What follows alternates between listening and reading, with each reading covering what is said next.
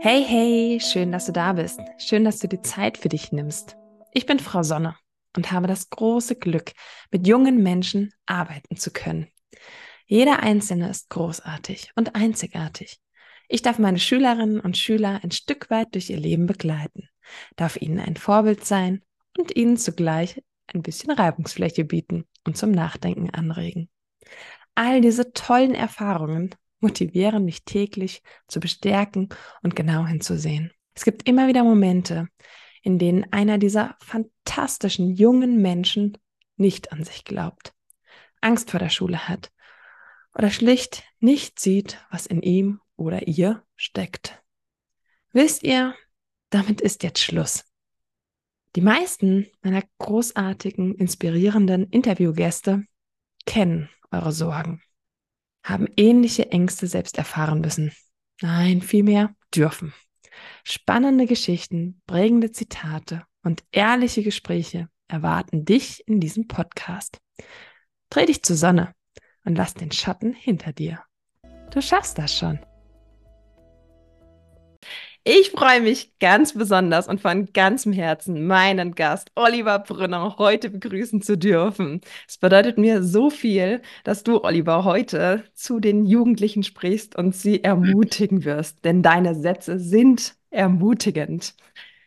Wie viele Hörerinnen und Hörer haben schon Sätze gehört wie, du kannst das nicht, dafür bist du nicht gut genug, hm, dafür reicht deine Leistung nicht, du bist nicht groß genug, nicht schnell genug, vielleicht nicht schlau genug. Und wie viele von euch haben es trotzdem versucht? Wie viele haben sich gedacht, jetzt erst recht, ich schaff das schon? Olivers Lebensgeschichte kam mir in den letzten Monaten immer, immer wieder in den Sinn, denn er erzählt von seinen Herausforderungen und von dem Mut, den er gefasst hat, es allen zu beweisen. Darf ich noch eine ganz kleine Geschichte erzählen? Im vergangenen Sommer war ich auf dem Creator Festival in Köln zur Primetime, also ganz am Ende des, der Veranstaltung, wo die Top-Speakerinnen und Top-Speaker auf den großen Bühnen sind, haben auch mein Mann und ich uns einen Platz gesucht, damals in, in einem Gang, damit ich die Beine ein bisschen ausstrecken kann, war hochschwanger und wir sahen eine Frau, die den Gang auf, lief und wieder ablief und nach einem Platz suchte. Und sie hinkte sichtlich. Mein Mann, der hat das gleich erkannt und ihr seinen Platz angeboten, sodass ich ab dem Moment eine neue Sitznachbarin hatte. Und den nächsten Gast, den kannte ich bis dahin nicht. Oliver Brunner. Aber die Frau neben mir, die kannte ihn. Und sie war so aufgeregt, also so richtig voller Anspannung, wie ein Kind, was Geburtstag hat, den Oberkörper leicht nach vorne gebeugt, Erwartungshaltung, aufrechter Sitz und strahlende Augen. Und sie holte ihr Smartphone raus, als der Gast die Bühne betrat und versuchte, ein Foto zu machen. Und erst da sah ich die Hand, die krampfte. Das war, die war, das Smartphone war kaum zu halten, geschweige denn, dass sie mit der anderen Hand auslösen konnte. Ich habe gesehen, dass sie da eine Art Spastik hatte. Und in den kommenden Minuten sah ich also dann, warum Oliver Brünner sie so begeistert hat. Denn ihr gelang es, dieses Bild nur mit, mit Mühe zu machen. Und sie saß neben mir. Und in den folgenden Minuten in deiner Lebensgeschichte, Oliver, da liefen uns beiden zeitgleich die Tränen die Wange runter, voller Rührung, voller Mitgefühl, voller Stolz. Und wir waren so begeistert, dass sie trotz ihrer Einschränkung bei den Standing Ovations vom Platz aufgesprungen ist, in die Hände geklatscht hat und laut gerufen und geschrien hat. Und das war ein so wunderschöner Moment, daran zurückzudenken, warum du nicht nur für sie ein großes Vorbild bist, sondern auch für die hunderttausend anderen Zuhörerinnen und Zuhörer. Das werden wir heute sicherlich nachvollziehen können. Oliver, vielen Dank, dass du heute mein Gast bist.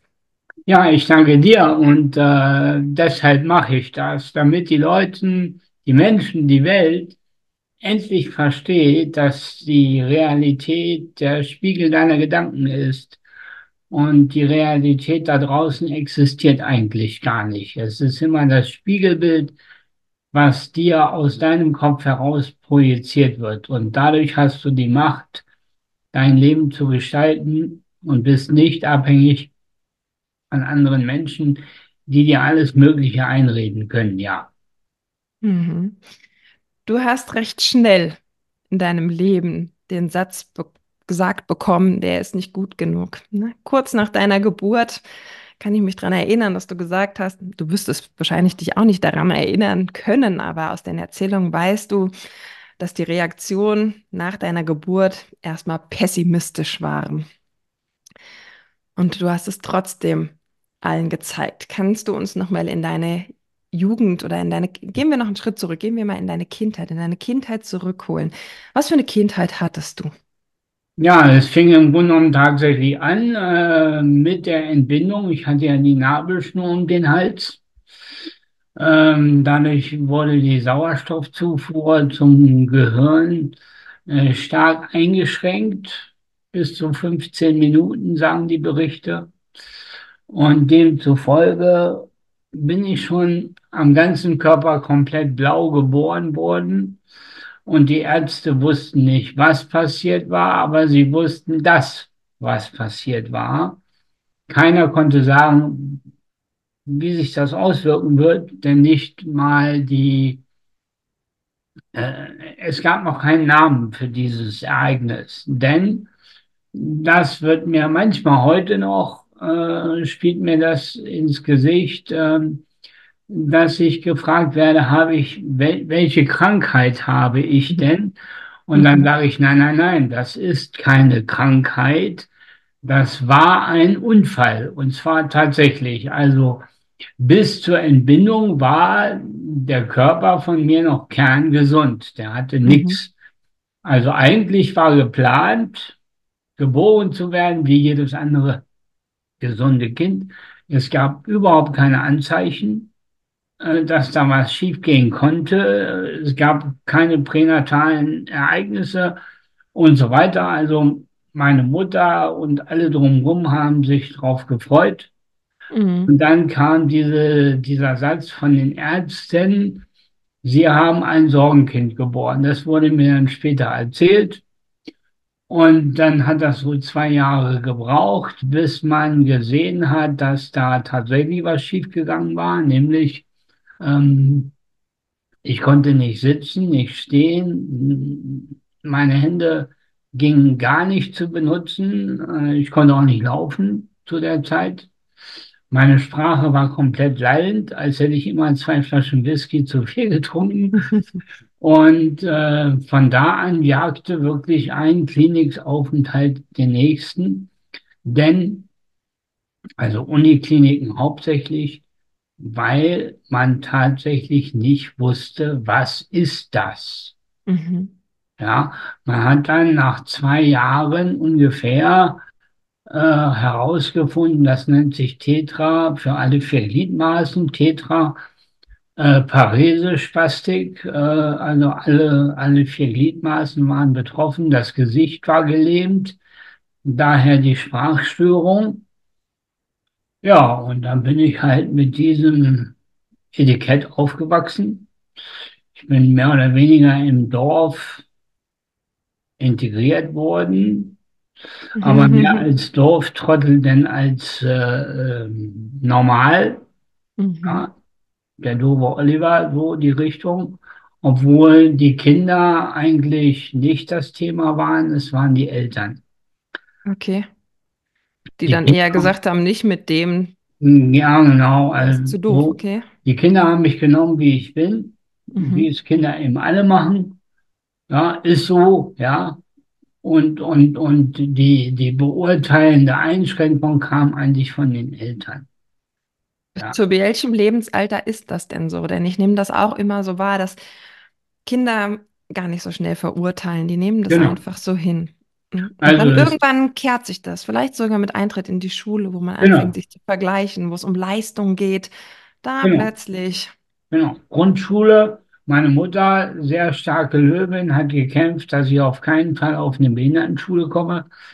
Das äh, war ein hartes Brett für sie, aber sie hat es geschafft. Ich bin auf die Mhm. Grundschule gegangen.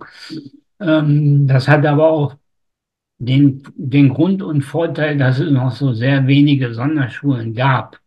Mhm. weil wir reden ja von 1968, die Ecke. Mhm. Ne? So Mhm. gab es ja noch nicht mal richtige Straßen in Deutschland, bis auf die Hauptstraßen, aber der Rest war ja nur Sand. Ne? Mhm. Und, und Autos gab es auch noch nicht so richtig. Also jedenfalls konnte man die nicht als Auto bezeichnen. Ne? So, und äh, da fing das an. Ja, dann kam Spasti und, und all diese blöden Sprüche. Ja, ne? Äh, viele Lehrer haben mich äh, ausgegrenzt, haben gesagt, du gehörst hier nicht her. Okay. Wir haben dementsprechend äh, das äh, Klassenarbeitspensum äh, durchgezogen, also beim Diktat und auch so bin ich nie mitgekommen, einfach weil die Zeit nicht gereicht hat. Mhm. Dadurch hatte ich dann in Rechtschreibung eine volle Sechs, aber nicht, weil ich nicht schreiben konnte, sondern weil ich immer nur die Hälfte des Diktats geschrieben hatte und die andere Hälfte hat gefehlt und damit gab es dann eben die volle Fehlerzahl. Ne? Also ganz klassisch. Und so ging das durch, in alle anderen Fächer eben auch. Und ich gehe ein bisschen Zeitraffer bis 1978, da hatte ich dann meinen Hauptschulabschluss aber auch nur, weil ein Lehrer alle Augen, die er hatte, inklusive der, der Hühneraugen, äh, zugedrückt hat. Er hat mich im Mathe-C-Kurs in der Hauptschule äh, noch auf eine 4 minus gesetzt, damit ich äh, nicht zwei Fünfen habe. Ich Mhm. hatte eine Fünf in Rechtschreibung und dann wäre noch die Mathe, wäre die zweite geworden. Also das kann man nicht machen. Hat mir eine 4 minus gegeben, sodass ich den Abschluss bekomme. Weil in Deutschland ist es ja so, dass man nur mit einem Schulabschluss auch eine Ausbildung beginnen kann. Mhm. Und das hat er weitsichtig gesehen und hat gesagt, okay, okay, es interessiert, interessiert sowieso keinen, ob da eine 4 minus oder eine 5 steht, also machen wir eine 4 minus und dann bist du äh, äh, berechtigt, eine Ausbildung zu machen. Und so bin ich dann 1978 in das Anna-Stift Hannover gekommen, so ein Behindertenheim. Äh, und das war für mich wie ein Gefängnis, weil ich war ja auf dem Dorf aufgewachsen, in der Wildnis, im wahrsten Sinne des Wortes, wild Mhm. aufgewachsen, so wie Kinder sein sollen. Viel draußen. Genau, viel draußen, viel Mist gebaut, ja, ständig irgendwo eine Ohrfeige eingefangen, weil man irgendeinen Mist wieder gemacht hat mit irgendeinem Nachbarn. Das ist ja auch für Kinder normal, ja. Ähm, und dann kommst du in so ein Heim rein, äh, wo Unterordnung ähm, und füge dich Hausordnung war. Und wer hat das entschieden, dass du da hingehst, wenn deine Mama ja eigentlich so eine Löwin war, wie du sagtest, und dich in die normale Grundschule Mhm. Ja, gebracht ich war hat? 16 und damit berufsausbildungsfähig, pflichtig, wie man es nennen will. Neunte Klasse Hauptschule abgeschlossen, ganz normal, standardmäßig. Mhm. Und dann eben hat das Arbeitsamt gesagt, den können wir nicht unterbringen, da ist nichts, was wir machen können. Ich wollte Chemielaborant werden, weil mich das schon immer wahnsinnig interessiert hat, bis heute. Mhm. Und da hat aber die Berufsgenossenschaft gesagt, das geht nicht, Mhm. weil Unfallgefahr und, und, und. Und da habe ich gesagt, naja, da mache ich ihm gar nichts. So, Mhm. weil ich wollte mich durchsetzen. Mhm. Und dann haben die mich in dieses Heim gesperrt. Da bin ich dann angekommen, äh, Fenster war nicht zu öffnen, die, egal was war, du musstest fragen, egal was, ja, mit zwei Mann auf einem Zimmer, äh, null Intimsphäre, mit vier Mann eine Dusche, die entsprechend so aussah, Mhm. äh, ja, Kontrolle blank, ja, von morgens Mhm. bis abends. Dann bin ich in diesen nannte sich Berufsfindungslehrgang, der ging sechs Monate. Da hat man dann mit mir alles versucht, Elektriker, Tischler, Näher, technische Zeichner. Alles ging nicht. Und dann hieß es Büro. Dann habe ich gesagt, Büro, Mhm. ihr habt wohl nicht mehr alle da. Ich werde doch kein, kein Sesselfurzer, ja. So. Und da fing dann so langsam meine Rebellion an. Dann Mal die kurz eine gesagt, Frage nochmal, bevor wir von der Rebellion sprechen, weil die, auf die habe ich es heute abgesehen.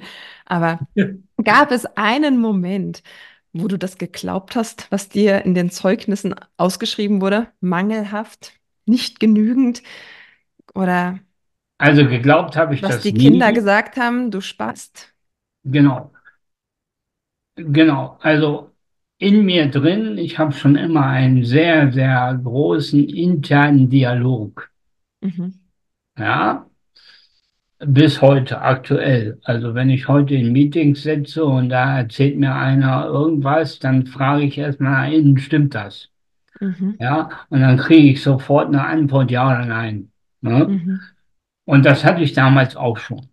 Und so Okay. wusste ich, ich fahre mit allem, was mir benotet oder beurteilt wurde, weit, weit unter meinen Möglichkeiten, nur weil ich keine Gelegenheit hatte, es zu zeigen oder weil die Gelegenheit einfach nicht geboten wurde. So wollen wir es sagen. Mhm. Ja, Toll.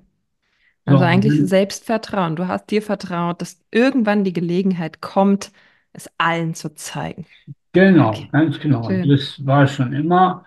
Und dann, wie ich ja auch auf der Bühne gesagt habe, äh, es ist wichtig, die richtigen Fragen zu stellen, weil nur richtige Fragen existieren auch. Mhm. Weil wenn du falsche Fragen stellst, dann werden die niemals beantwortet. Warum? Weil sie Mhm. gar nicht existieren. Das heißt, Mhm. das sogenannte Universum oder das Leben oder wie man es nennen will, kann nur Fragen beantworten, die existieren. Wenn du also falsch fragst, dann kommt da nichts. Und Mhm. dann sagen die Leute mal, ja, ich kriege keine Antwort. Dann sage ich, ja, dann musst du mal richtig fragen lernen, das hilft. Mhm. Und, und die erste Frage ist, wie? Mhm.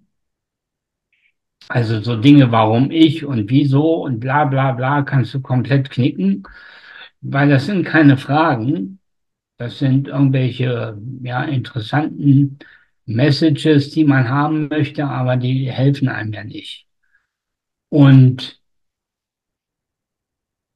wie komme ich hier wieder raus? Das war meine allererste wichtige Frage. Und wenn man so eine Frage mit Energie, mit Emotion, mit Gefühl stellt, so ein richtiges Gefühl der Ausweglosigkeit. Wie komme ich hier wieder raus? Dann rutscht die Frage außerhalb der Schädeldecke ins Universum und dann gibt Mhm. es jemanden, der sagt, warte mal, ich gebe dir meine Antwort. Und Mhm. bei mir war das der Heimleiter. Mhm. Der hat dann zehn Tage später erklärt, wie ich hier wieder rauskomme. Genau. Und der Heimleiter eröffnete seine Rede mit herzlich willkommen. Sie kommen hier nie wieder raus oder Sie bleiben bis ans Ende Ihrer Tage. Es sei denn, Sie bauen oder lassen sich dreimal etwas zu Schulden kommen, was eine Abmahnung nach sich zieht. Und das war für mich im Grunde genommen der Aufruf, genau dies zu tun. Und das habe ich dann auch gemacht. Aber ich bin ja zwar verrückt bis heute, aber nicht wahnsinnig. Und so habe ich angefangen, mir das Leben neu zu organisieren. Und da gab es im Radio einen Radiosprecher, der hat tatsächlich den Satz gesagt, if you can dream it, you can do it. Und dann habe ich halt angefangen, mein Leben mir erstmal in meinem geistigen Auge zu erträumen. Mhm. Ja, ich habe also tatsächlich mir vorgestellt, wie ich einen supergeilen Job habe, so richtig fett, mit richtig Geld und, und dass ich um die, Rei um die Welt reisen kann, dass ich super tolle Autos fahre, mit tollen Menschen mich umgebe und so weiter. Äh, Das habe ich dann wirklich äh, erstmal nur für mich behalten. Und dann habe ich natürlich, und das ist das Schöne, wenn du einen Schritt in Richtung Leben machst, also beginnst, dann geht das Schritt, das Leben auch einen Schritt auf dich zu und es entstehen Dinge, die du dir vorher gar nicht gedacht hast. Äh, Da gehen plötzlich Türen auf, wo du vorher nur eine Wand gesehen hast. Und so war es bei mir auch. Ja, ich bin dann in die Stadt gefahren und sehe in Hannover, wer sich da ein bisschen auskennt, es gab die Buchhandlung Schmorrel und von Seefeld, die heißen heute Hugendubel, direkt am Kröpke, ein riesiger Laden, 3000 Mhm. Quadratmeter Bücher, ja, also ein riesiger Laden. Und da lag draußen an der Straßenauslage so ein Grabbelkorb, Mhm. so Bücher, die keiner haben will, weißt du? Mhm. Und da lag das Buch drin, Die Macht deines Unterbewusstseins. Ja, stark. Das habe ich mir gekauft für damals sechs Mark, wären heute drei Mhm. Euro. Ja. Und da stand gleich vorne drin, wenn du reich werden willst, halte dich unter Reichen auf. Wenn du gesund werden willst, halte dich unter Gesunden auf. Und wenn du glücklich sein willst, dann sei glücklich. Das habe ich gemacht. Wunderschön. Das sind heute Manifestationen und die tollen Ja, Top-Speaker auf den Top-Bühnen, die das immer noch so sagen. Und du hast ja, ja, da genau. äh, So, und sechs dann, Mark gehört. genau, genau. Und dann habe ich halt die Frage gestellt wieder, wie kann ich das umsetzen? Also es Mhm. ist, es zieht sich durch mein Leben, das Wie. Mhm. Das Wie ist eine kardinale Frage. Die blickt, wie blickt nach vorne, warum blickt immer Genau, zurück, ne? ja, Ja. genau. Wie kann ich? So. Und dann bin ich halt auf die Idee gekommen, okay, reiche Leute und gesunde Leute halten sich meistens in teuren Sportzentren auf. Mhm. Gesagt, getan, habe in Hannover das Medicofit gefunden. Das war damals das teuerste, elitärste Sportcenter der Stadt. Da sind so Flugkapitäne ein- und ausgegangen und Topmanager und so. Ne? Also richtig, richtig cooler Laden. Und dann bin ich dahin, da haben die gesagt, nein, kommt nicht in Frage. Das geht nicht, die Behinderung und nein, geht nicht. Ich wieder hingegangen, weil ich gedacht habe, naja, vielleicht ist morgen ein anderer da. Wieder gefragt. Und dann kam aber einer und sagte, wir haben hier zwei Ärzte als Inhaber. Beide Orthopäden.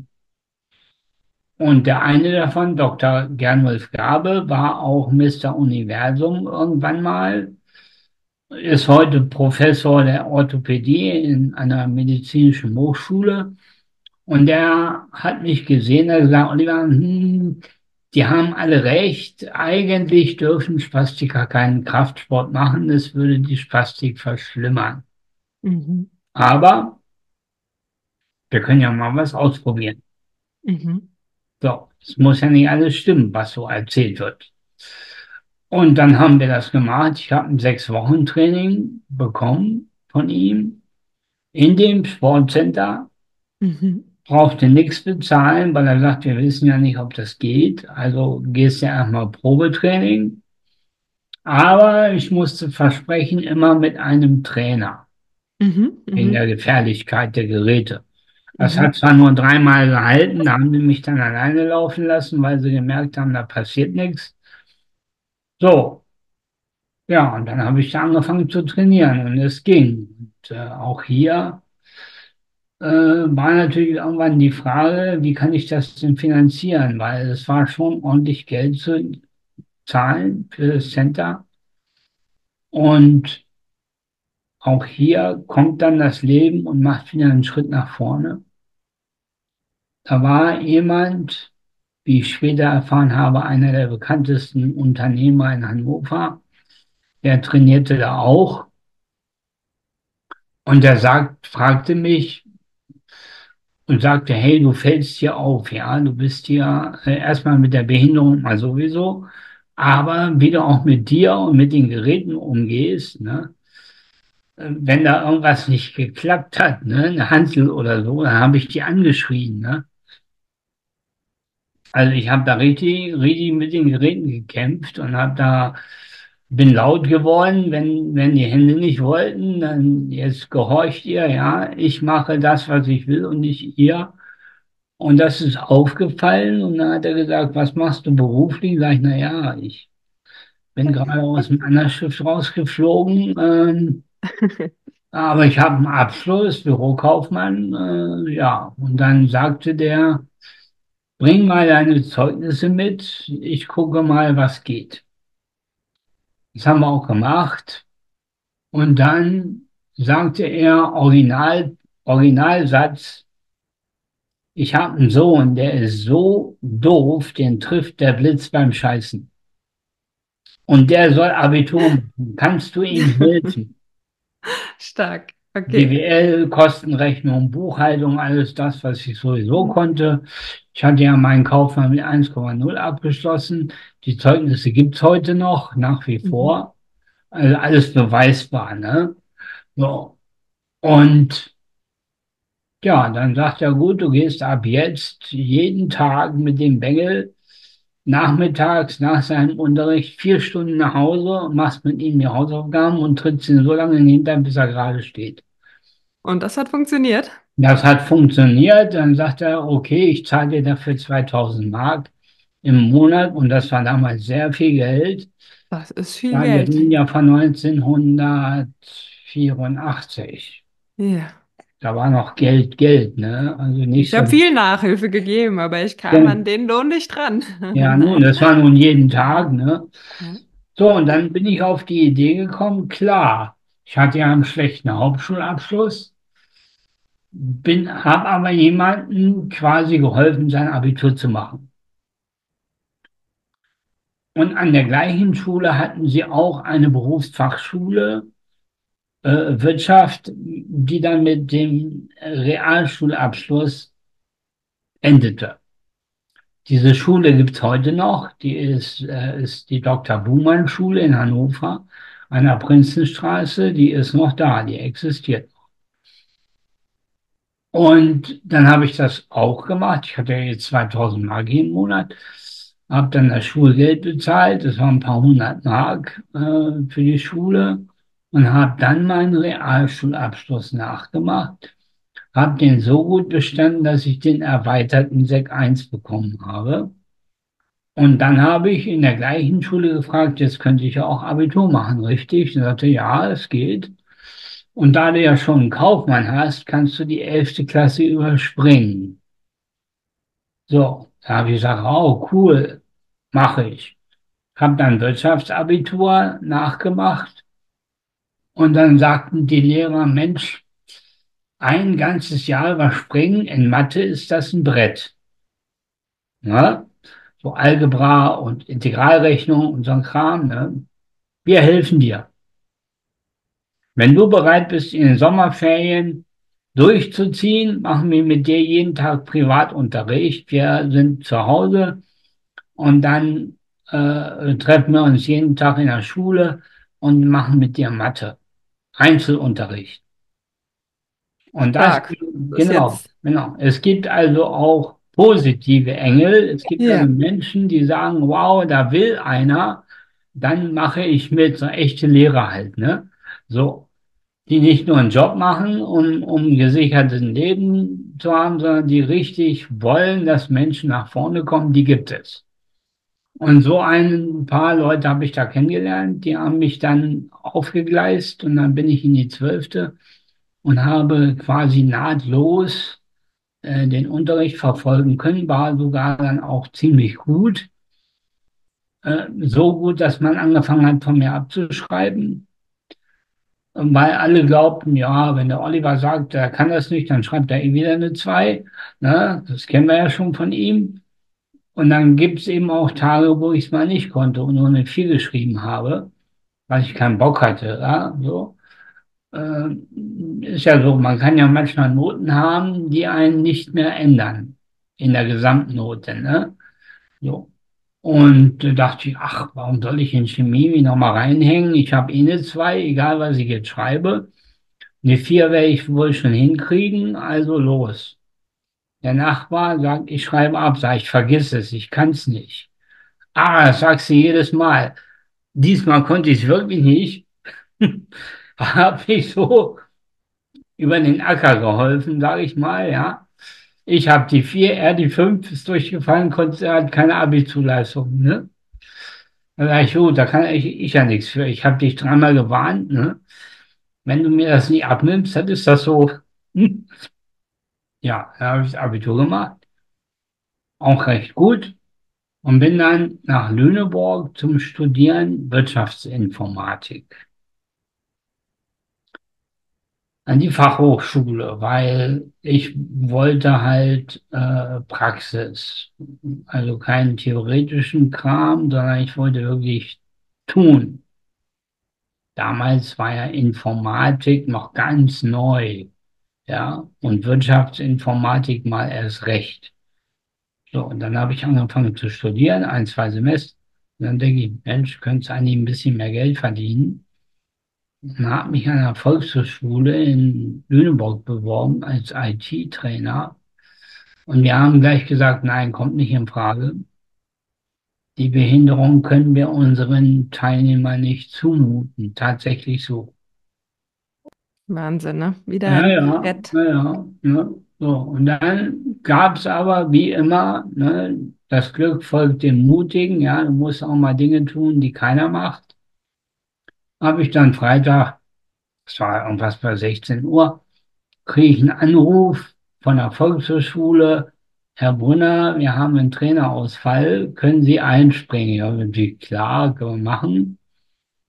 Und ich habe dann das Wochenende so gut gestaltet mit den Leuten, dass die gesagt haben, wir hätten Herrn Brunner gerne behalten. Er soll den Kurs zu Ende machen. Sehr schön. Und zwar, weil ich so lustig mit meiner eigenen Behinderung umgegangen bin. Also ein Beispiel. Damals gab ja noch Kreidetafeln, ne? Wir, Mhm. wir reden ja von 1986, 87 die Ecke. Und wenn mir die Kreide abgebrochen war an der Tafel, weil ich mal wieder zu doll aufgedrückt habe, dann habe ich die Kreide angeguckt, sage ich, oh, Sollbruchstelle, damit die Tafel nicht umfällt. Sehr gut. Weißt du, und diese, Ja. diese Witzigkeit, Mhm. die hat Die die Leute hilft. begeistert. Ja, Ja, das spüre ich als Lehrerin auch, wie oft, wenn man sich selbst nicht so ernst nimmt, genau. Hilft es so viel mehr. Oder auch Fehler zugibt, ne? Wenn mal was passiert. Ach, ich bin auch Mathelehrerin. Also Ja, wenn ja, ich mich mal verrechne, das darf auch passieren und dann kann ich auch darüber lachen. Und das nimmt den Schülerinnen und Schülern oder da deinen Studenten auch einfach die Angst davor, selbst mal einen Fehler zu machen oder sich mal die Blöße zu geben. Das ist so verdammt genau, wichtig. genau. Ja, ich habe dann halt Informatik studiert. Äh, wie du schon sagst, Mathematik ohne Ende.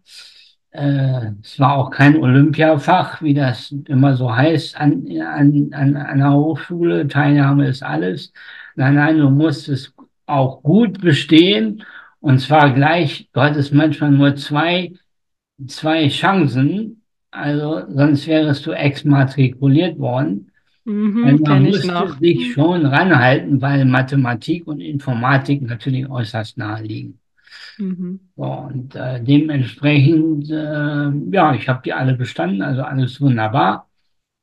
Und äh, ich habe, glaube ich, während der Studienzeit 8000 Leute trainiert Stark. an der Volkshochschule. Wahnsinn. Und irgendwann kamen dann die ersten Firmen. Ich kürze das jetzt mal ab. Das ist jetzt rund 35 Jahre her. Das ist jetzt, ich kürze das mal ab, das sind jetzt 35 Jahre her. Mhm. Ich bin noch während des Studiums von Unternehmen gebucht worden, weil die in den Volkshochschulen ihre Mitarbeiter abends hatten. Und die haben erzählt, da gibt es einen Trainer, der ist verrückt, der ist lustig, aber der weiß auch, wovon er spricht. Mhm. Mhm. Also Fachknow-how brillant. Und das zeichnet mich bis heute auch aus. Was ich mache, kann ich. Oder ich mache es nicht. Mhm. Definitiv. Und so bin ich heute 35 Jahre internationaler SAP-Berater und Trainer. Ich werde genau wie ich es damals geträumt habe, rund um die Welt geschickt. Ich habe fast alle Länder gesehen. Es gibt ein paar Ausnahmen, aber das liegt an mir, dass ich da nicht hingefahren bin. Ähm, ich arbeite grundsätzlich, und das ist ein No-Go für mich, ich arbeite nicht für autokratische Systeme. Mhm. Also ich habe Volkswagen hoch und runter äh, äh, trainiert. Mhm. Immer wenn es hieß China, sage ich no. Mhm. China mache ich nicht, solange die äh, ihre Uiguren nicht im Griff haben, kriegen die von mir kein Know-how. Und genauso ist es der Iran, der Irak, äh, Nordkorea und äh, solche Länder. No, mache ich nicht. Egal, was die mir für Geld bieten, und die bieten Geld, ja, also die Mhm. bieten richtig Geld. Ähm, da werden schon mal 5.000, 6.000 Euro am Tag aufgerufen. Und dann sage ich, nein, ich mache es nicht. Und das hat mir bis jetzt immer sehr viel äh, äh, andere schöne Aufträge eingebracht, weil wenn du nur Ja sagst, dann Mhm. wirst du unglaubwürdig. Mhm. Eine Ja, schöne Lektion an die genau. Schülerinnen und Schüler. Ja. Man Man muss Nein sagen lernen Mhm. Sich selbst treu bleiben. Das höre ich ja auch Genau, raus. Ne? Seine genau, eigene Einstellung und Haltung haben und sich da auch genau, nicht verbiegen. Das ist ganz wichtig, dass genau. man authentisch Absolut, bleibt. Mhm. absolut wichtig. Äh, die innere Überzeugung kannst du nicht Mhm. verkaufen, weil wenn du das verkaufst, hast du verloren. Mhm. Habe ich nie gemacht, bis heute aktuell nicht, kriege immer Mhm. noch. Ich habe ja seit Sommer, 29.07., bin ich auf einem neuen Planeten gelandet. Mhm. Ähm, äh, das wissen die meisten Leute ja nicht. Mhm. Schon direkt während der Speech und Tage danach habe ich sechseinhalbtausend Nachrichten bekommen. Stark. Die musste mein Team beantworten, weil ich hätte das niemals geschafft. Ja, Das ehrt uns sehr, dass du heute ja, der Gast bist. ja. Toll. Wir haben an dem Abend danach, ich hatte ja noch einen Stand auf dem Gelände, Mhm. hatten wir zwei Ströme von Leuten, die ein Foto mit mir haben wollten. Die waren so 250, 300 Meter lang, die Schlangen. Äh, nur an dem einen Tag. Und danach brannte die Luft, ja. Äh. E-Mail hier, Podcast da, tausend Anfragen und es ist bis heute tatsächlich so. Ähm, gleich heute noch fahre ich nach Köln. Ich habe morgen einen kompletten Workshop. Dann fahre ich weiter nach Rosenheim, Mhm. halte Samstag einen Workshop. In der Halle sind ungefähr 1300 Leute. äh, fahre dann weiter nach Stuttgart. Am Sonntag bin ich wieder in der Halle mit 1300 Leuten und so geht das nur am Stück äh, äh, weiter, weiter und äh, die Leute feiern mich. Ich bin hellauf begeistert. Und das Wichtigste, was mir immer wieder gegeben wird, ähm, du bist so ehrlich. Mhm. Ja, und das kann ich mir jedem Schüler, jedem Menschen im Grunde genommen sagen. Hört endlich auf, äh, äh, äh, Landschaften um euch herum zu bauen, die es gar nicht gibt. Fassaden. Ja, genau. Gerade jetzt hier in der digitalen Zeit, Social Media und das ist immer alles perfekt oder erscheint perfekt und eine Fassade. Und das ist, das ist nicht das, was zählt, ne? Nee, Also gerade habe, über so Schwächen zu stehen, genau, ich habe damals im Anna-Stift noch mal eine Rückblende, habe dann Mhm. irgendwann davon ab, angefangen, laut zu reden, wie ich mir mein Leben vorstelle und habe schweres Lehrgeld bezahlen müssen. Ich habe dann gesagt, wenn ich mal heirate, ist meine Frau nicht behindert. Damit hat man mir gleich mal einen Realitätsverlust unterschrieben. Mhm. dann wollten sie mir Tabletten geben, Mhm. ähm, zum Ruhigstellen. Und zum Glück Mhm. hatte ich vorher den Film Einer flog übers Kuckucksnest mit Jack Nicholson gesehen. Und da ist eine Szene drin, wo auch Tabletten verabreicht werden. Und er hat gelernt, wenn er die Tabletten haben will, dann kontrolliert keiner, ob er sie auch nimmt. Ah. Nur die, die sich wehren, Mhm. werden gecheckt. Und so habe ich gedacht, okay, habe ich gesagt, ja geil, endlich Tabletten, juhu. Und dann hat keiner gemerkt, dass ich sie gar nicht genommen habe. Und wie viele Kinder hast du heute? Ja, heute habe ich sechs, Sechs gesunde Kinder. sechs Ich erinnere mich an Kinder, deine Rede. Drei Mädchen, drei Jungs, stark. alle frech wie Otze, so wie Papa, alle selbstständig, haben alle ihren ja, teilweise angestellt und dann haben sie gemerkt, nee, die Freiheit ist wichtiger und haben sich selbstständig gemacht. Natürlich haben sie mich gefragt, oft, Mhm. wie man das am besten anstellt. Und das, klar gibt man dann als Vater auch äh, die entsprechenden Mhm. Ideen mit.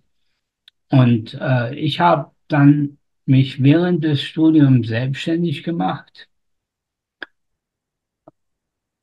habe sehr, sehr viel Geld verdient und sehr, sehr viel Geld verloren, weil ich Mhm. zu viel Vertrauen hatte.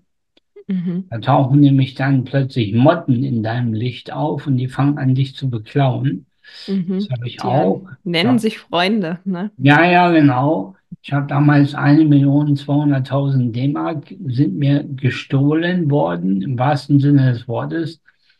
Ähm, aber ich habe gesagt, na und? So, und dann bin ich damals zum Kostolani. Das war damals einer der bekanntesten Börsenhändler, Mhm. der Ungar. äh, äh, Kostolani. Mhm. Anfang der Neunziger war der noch aktiv mit weit über 80 und äh, der hat immer so Vorlesungen gegeben in Bonn. Mhm. Die konnte man für ein paar hundert Mark besuchen und konnte hinterher noch mit ihm persönlich zwei, drei Worte wechseln. Habe ich gemacht. Mhm. Dann habe ihm die Geschichte erzählt, dass ich beklaut worden bin. Und dann lächelt er mich doch glatt an und sagt, wow, Du gehörst zu den Leuten, die man beklauen kann, Mhm. weil um beklaut zu werden, muss man ja erstmal haben. Sehr schön. Viele Leute haben ja gar nicht, Mhm. ne? Die sind nur Mhm. Fakey. Mhm. So, dann sage ich ja uns, dann sagt er, naja, du weißt doch, wie man Geld verdient. Mhm. Mach's ich gerade nochmal, sagen, mach's einfach nochmal, ne? Nicht mach's wieder, nochmal warum, und warum lass, ich, und lass die sondern wie Fehler weg. kriege ich's wieder? Genau. Ja, lass die Fehler weg, hat er gesagt. Lass die Fehler weg. Und dann sagt er zu mir im, im Weggehen, und jetzt hör auf, mich zu langweilen. Also nicht Ja, rummemmen, mi, mi, mi, mi, mi, sondern genau, tun, machen, genau. wieder nach vorne gehen. Ja, das Stark. habe ich gemacht. Toll. Heute kann ich so sagen, habe ich drei Gesellschaften. Mhm. Das Bild, was man hinter mir sieht, Mhm. das ist tatsächlich von meiner Terrasse in Tel Aviv. Stark. Das können Das die also, Hörerinnen jetzt nicht hören oder sehen, den, aber ich kann es beschreiben. Es ist, sieht ja, ja, man aus, schaut als auf die wäre es ein, ein Foto, was man einfügen kann. So, so paradiesisch sieht's aus. Ja, das ist aber ein echtes Foto von mir selber gemacht. Wahnsinn. Äh, in Old Jaffo und man guckt von einem alten Hafen direkt in die super Skyline von Tel Aviv. Mhm. Das Bild ist tatsächlich von meiner Terrasse. Mhm. Definitiv. Stark. Ja, Also, if you can dream it, you can do it. Das haben wir jetzt gehört genau. und wir wissen in voller Anerkennung, dass du deinen Weg gegangen bist, den du dir selbst vorgesagt hast damals im Heim und den du dir geträumt hast. Mm, Um das nochmal greifen zu können, weil die Frage ist jetzt, wie? Wie schaffe ich das denn alles? Wie kann ich denn meinen Träumen nacheifern? Da fand ich das wunderschön, ein tolles Bild des Laufens. Und da Ja, musste ich wie oft jetzt auch wieder an dich denken. Meine Schwiegermutter musste durch einen Schlaganfall auch das Laufen jetzt kürzlich zum Teil neu erlernen. Und die hat mir das auch immer wieder so erklärt, dass man sich das vorstellen muss, dass man also in äh, sich äh, gedanklich schon mal darauf einstellt, wie setze ich einen Fuß voreinander. Und das hast du so toll beschrieben, um vielleicht wirklich zu verstehen, was machen denn die Gedanken? Wie, äh, ich ich kann doch alles denken. Wie soll mein Körper und die Umwelt und das darauf reagieren, was der Kopf da oben möchte? Das zu verknüpfen, das finde ich so irre. Und da hast du mich so unglaublich inspiriert. Wir sind nämlich beide im Jahr 2012 das erste Mal einen großen Lauf gelaufen. Wir ja, haben, mein perfekt. großer Traum war es, einen Marathon zu laufen und Ja, gesunden Beinen war es wahrscheinlich noch nicht mal so anstrengend wie dein Halbmarathon, den du so gelaufen bist. Und auch das hat viel Willenskraft, viel genau. Motivation gekostet. Und auch da hatte ich unbewusst schon immer diese Vorstellung, ich laufe ins Ziel ein und es wird geklatscht. Und diese Gänsehaut, die ich mir dann vorher schon immer wieder vorgestellt habe, dieses Gefühl, es geschafft zu haben, das hat mich letztendlich auch hingetragen. Wie hast du es gelernt? Denn da gibt es ja eine ganz witzige Geschichte. Das Laufen war bei dir so, so weit weg gefühlt wie. Genau, also Laufen im Sinne von Rennen konnte ich Mhm, nicht, mhm, weil die Knie immer aneinander geschlagen sind. Das mhm, ist eine klassische Fehlstellung, die man heute bei allen Spastikern auch noch sieht. Bei mir war das genauso. mhm, Und ich habe mir dann gedacht, Mensch, wie kann ich das wegtrainieren? Und da habe ich mir gedacht, die Materie folgt ja dem Geist. Also wenn du der Materie sagst, wo du hin willst, dann macht die das. mhm, Und das geht nur über das Gefühl. Also der Wille alleine ist ja nur die Richtung. mhm, Deshalb sage ich auch Menschen, die heute noch im Rollstuhl, im Rollstuhl sitzen, wenn jemand sagt, du kommst da nicht wieder raus, ist es erstmal nur eine Meinung. mhm, Wenn man sich der anschließt, hat man natürlich verloren. mhm, Also schließt sich solchen Meinungen mal nicht an. Das ist mal Platz eins. Platz zwei ist, Richtung braucht Power, braucht Sprit, braucht mhm, Energie. Ein Auto kann den stärksten Motor haben, wenn der Tank leer ist, macht das Ding nichts. Und genauso ist es. Der Wille ist der Motor und das Gefühl ist der Sprit. mhm. Die Und Emotion, die dahinter steckt. genau, die. Emotion dahinter. Du willst das, du willst das. Ja? Mhm, Und wenn du mal nicht willst, dann willst du erst recht. mhm, mhm. So. Und dann habe ich mir gesagt, am besten ich gucke mal, wie Menschen laufen, die professionell laufen. Ja. So. Weil es gibt ja Laufstudien, das Internet ist randvoll, YouTube, Mhm, von jedem Weltmeister tausend Filme. mhm, Und ja, habe ich mir angeguckt. Und der Beste war der Geoffrey Mutai. Ich mhm. hoffe, dass ich den bald mal treffe, persönlich. Und den habe ich mir so lange auswendig gelernt, bis ich YouTube nicht mehr brauchte. Ich konnte den in den freien Raum projizieren. Und dann bin ich aufs Laufband im Sportcenter und habe den vor mich herlaufen lassen. Okay. Hab mir Und auf allein durch die Vorstellung haben, haben deine Beine reagiert. Genau. Natürlich Toll. nicht sofort, braucht ein paar Wochen. Äh, muss ja auch ehrlich sein, ich habe sechs Monate jeden Tag trainiert. Jeden Mhm, Tag. Ich bin ungezählte Male vom Band geflogen, ja. mhm, Einfach weil ich hängen geblieben bin oder mich übernommen habe. Mit mhm. 4 km/h fing das an. Ab 5 bin ich schon gestürzt. Also das ist real passiert. Und wer schon mal vom Laufband gefallen ist, das ist nicht angenehm. Weil dieses Scheißding läuft nämlich weiter. Ja, und wenn du dann noch mit dem Arm oder gar mit dem Gesicht auf der Lauffläche landest und das Ding rotiert Ah, weiter, dann ist das wie ein Schmirgelpapier. Ja? Also man sieht hinterher auch entsprechend aus. Ist also nicht nur runterfallen, sondern es ist eine hohe Gefahr, dass du Abschürfung bekommst. Muss man sagen. Habe ich auch genug eingefangen, ja. Aber ich habe immer gesagt, na und nochmal. Ne? toll. Das ist Und nämlich der entscheidende Punkt. genau, Dranbleiben. Ja, seit wann folgt der Geist der Materie? Also es war bis heute immer noch umgekehrt, ne? Mhm, mhm, Und das habe ich, lebe ich bis heute. Es gibt für mich nichts, was ich nicht schaffen kann. mhm. Und heute laufe ich in Spitzengeschwindigkeit 15 km/h. Wo ich bei 4 km/h auf die Nase geflogen bin, laufe ich heute nicht lange, eine Minute oder so, halte ich die Mhm. 15 km/h. Wahnsinn. Äh, aber ich laufe sie. Im Standard laufe ich 10, 12, 10. Mhm. Das ist so mein Laufpensum. Eine Stunde lang halte ich das durch. Wow, Ähm, ja, ja. Und ähm, genau, stark. Und so hast du deinen Halbmarathon, den du dir also dann vorgenommen hast, tatsächlich auch 2012 genau. absolviert.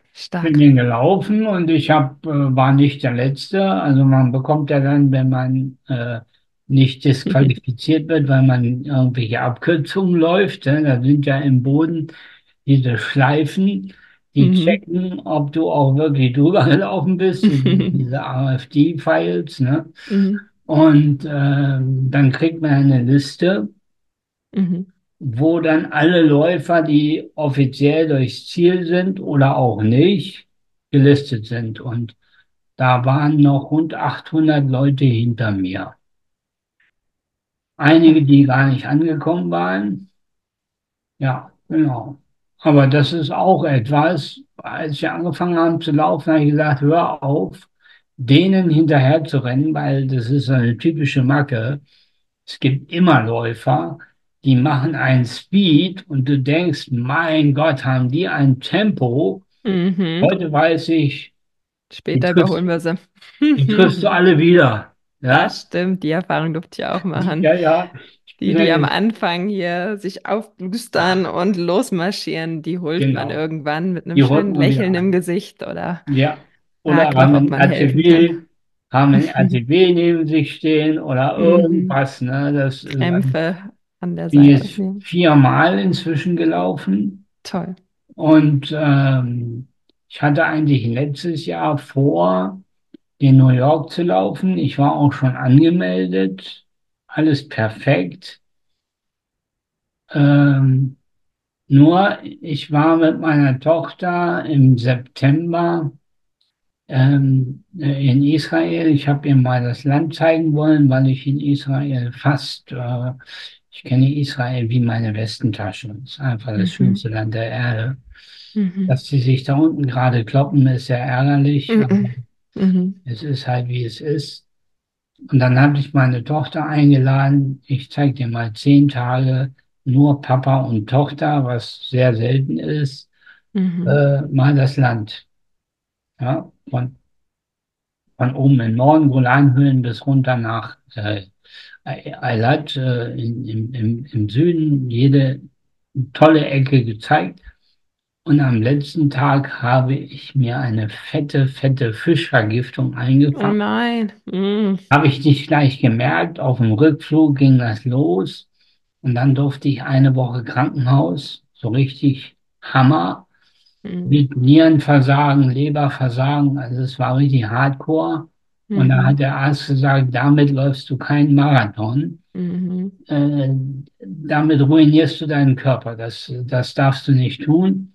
Und so habe ich den dieses Jahr wieder auf dem Plan. Ich werde jetzt im März anfangen mit dem Training. Toll. Wie inspirierend. bin noch Ja, in Elternzeit und kann mir das Joggen gerade auch nicht vorstellen, aber ich habe diesen Traum und nach, nach deinen Worten weiß ich auch, dass diesem Traum Genau. folgen werden. Ich bin mir ganz sicher, dass Ja, ich das auf jeden Fall nochmal machen werde. Ja, guck mal, ich bin jetzt Toll. 61, habe gerade Halbzeit, ne? Mhm. Ja.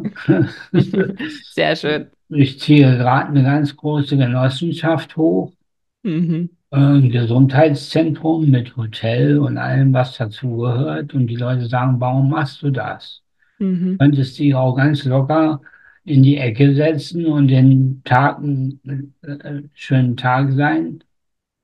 Nein, ich habe einen inneren Antrieb. Mhm. Und den wünsche ich im Grunde genommen jedem Menschen. Mhm. Und da wir ja Schüler sitzen haben Ja. und vielleicht sogar deren Eltern, möchte ich eine kleine, ja, Warnung, will ich ruhig Mhm. sagen, aussprechen. Wir sehen heute alle die älteren Menschen, die Demenz und Co. bekommen. Und alle sagen sich, ja, Pech gehabt, ist halt eine Krankheit. Da sage ich, nein, nein, nein, nein, nein. Demenz und Co. ist eine Verhaltensfolge. Mhm. Wenn du in deiner mittleren Dekade, also ab 20, andere Menschen beginnst zu zwingen, dann wirst du gezwungen, und zwar von deinem eigenen Körper. Und darum sage ich allen jungen Menschen, bitte, bitte zwingt keine anderen Leute.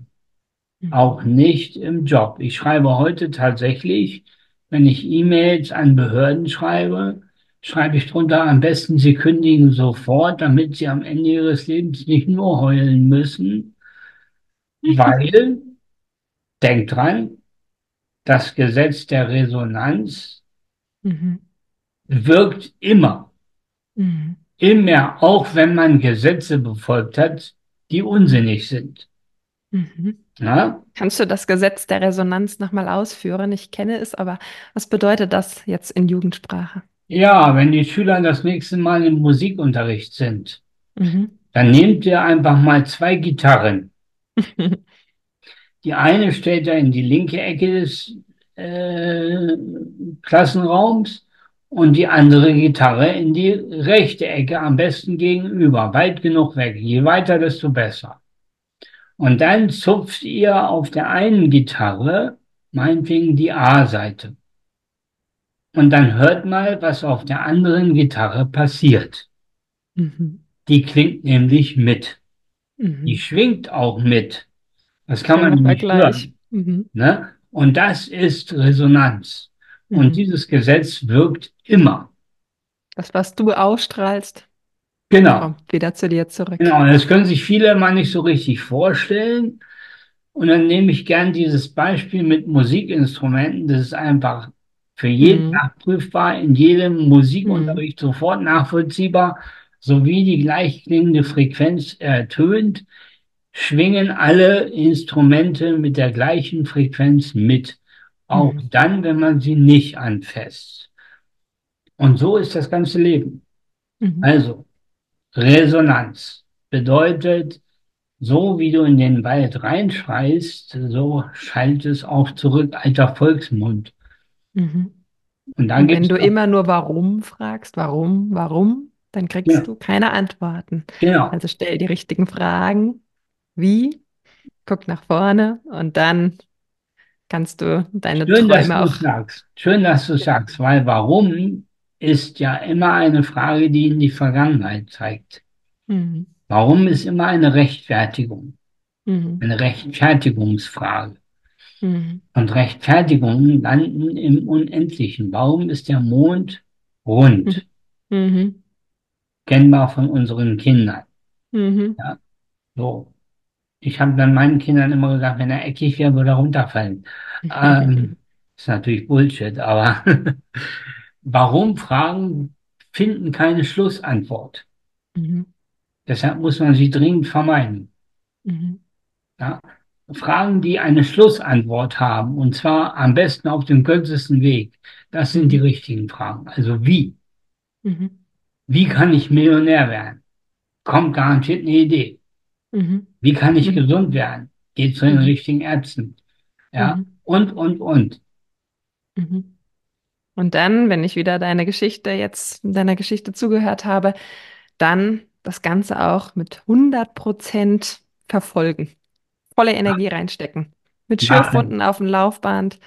Ne, trotz unendlich vielen Menschen, die sagen, nee, du nicht, du nicht hier, das passt nicht. Dann erst recht. Also die Ja, Ziele verfolgen. ich wiederhole Wichtig. mich. Es sind doch alles nur Meinungen. Stimmt.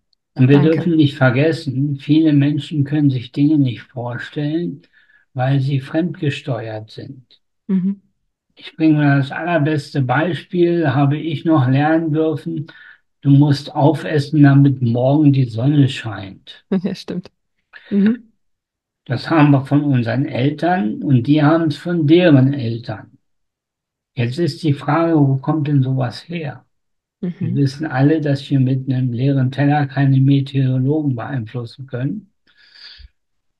Aber wo kommt es trotzdem her? Und das ist interessant. Die Menschen, die diese Sätze erfunden haben, kommen aus dem Krieg. Mhm. Erster Weltkrieg, Zweiter Weltkrieg. Und da gab es sehr, sehr wenig bis gar nichts zu essen. Und damit die Kinder satt werden und es ein bisschen länger hält, hat man denen das, was da war, aufessen lassen, damit sie länger satt bleiben. Auch wenn sie nicht mehr wollten, hat man gesagt, aufessen, dann scheint die Sonne, damit sie einen längeren Überbrückungszeitraum bis zum nächsten Hunger hatten. Mhm. Das war der historische Grund für diesen Satz. Mhm. Ja, so, und das ist natürlich völlig irrational, wie gerade gehört, aber Kinder konnte man damit äh, motivieren, aufzuessen. Mhm. Ja, so.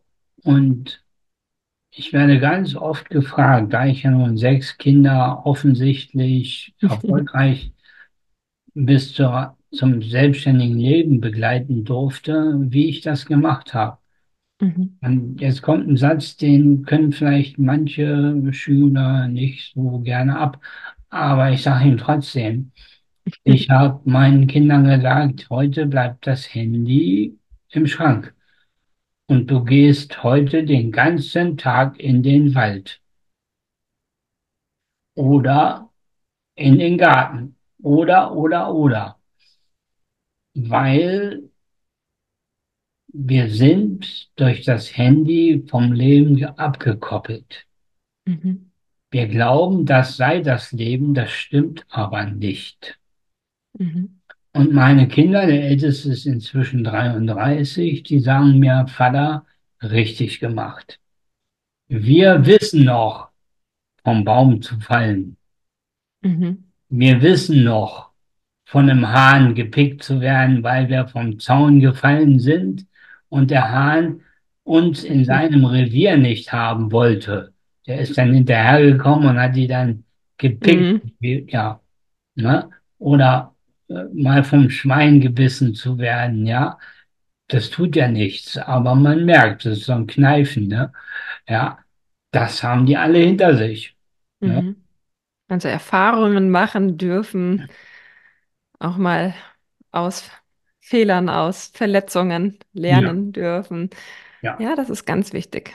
ganz wichtig. Dadurch weiß man, was man besonders, also es befähigt einen auch, eigen über sich hinauszuwachsen in manchen Situationen, dass wir vielleicht so beim Laufen, diesen Flow-Zustand, den wir da auch schon Ja, erreicht haben, sowas kann auch in der Natur passieren. Sich so ins Spielen vertiefen und dann ja, ganz geerdet zu sein. Wir haben neulich mal ganz stundenlang äh, Steinchen ins Wasser geworfen und ja, versucht, den dreimal schnicken zu lassen. Es war einen ganzen Nachmittag füllend und es war unglaublich schön. Von Wutanfällen, weil es nicht funktioniert hat, bis über den Stolz, dass es irgendwann funktioniert. Oder ja, das sind die Kleinigkeiten, genau, die uns ja, dann auch befähigen, im, im gesellschaftlichen Leben sozusagen zu funktionieren und an sich zu glauben.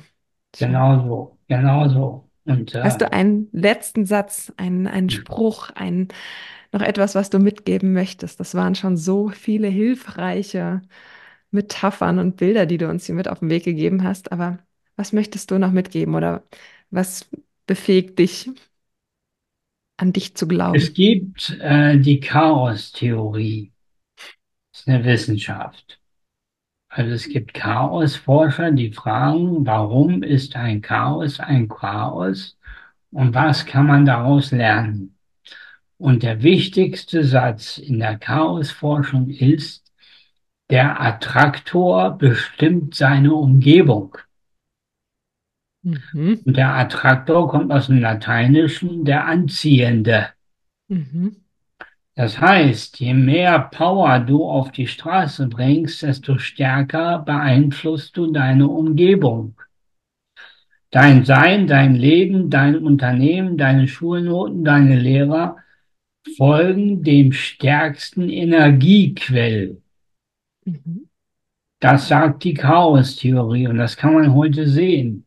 Mhm. Wenn man zwei Top-Tennisspieler anschaut, die alle beide gleichwertig gut spielen, dann gewinnt der mit der stärksten Mentalkraft. Der, der am längsten durchhält im Kopf, der gewinnt. Spielen können alle beide gleich gut. Mhm. Aber wer gewinnt, entscheidet, wer sich am längsten in der Attraktorhaltung halten kann. Mhm. Und das kann ich nur jedem zurufen. Wenn du Mhm. eine Eins in Mathe haben willst, dann hast du eine Eins in Mathe. Punkt. Mhm. Stell dir dann die Frage, wie, kümmere dich drum und bleib dran.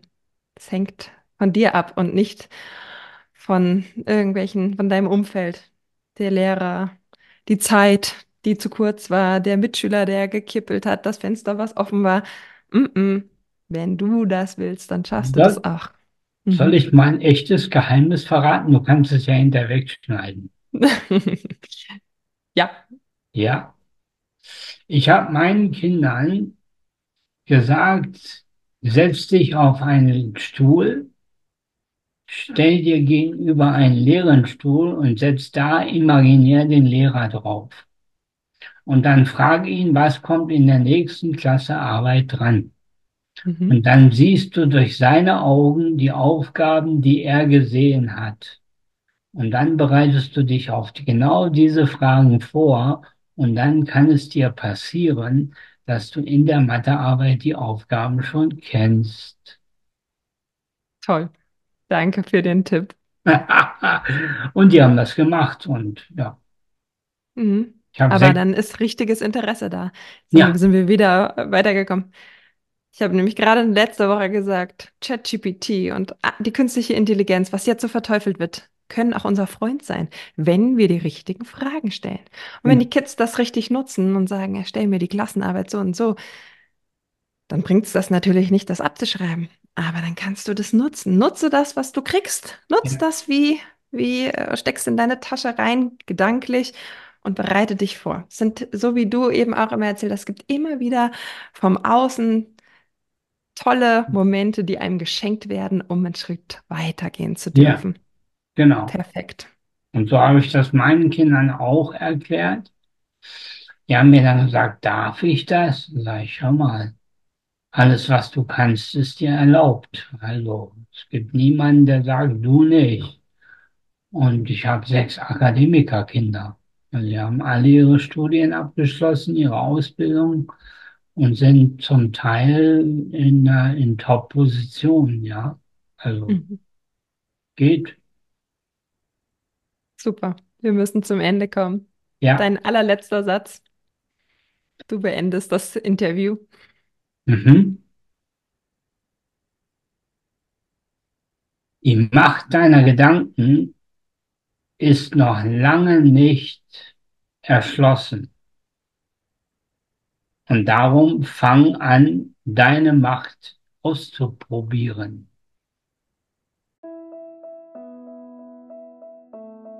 Hat dir die Folge gefallen? Dann hör dir doch auch gerne noch eine weitere Folge mit einem anderen Gast an.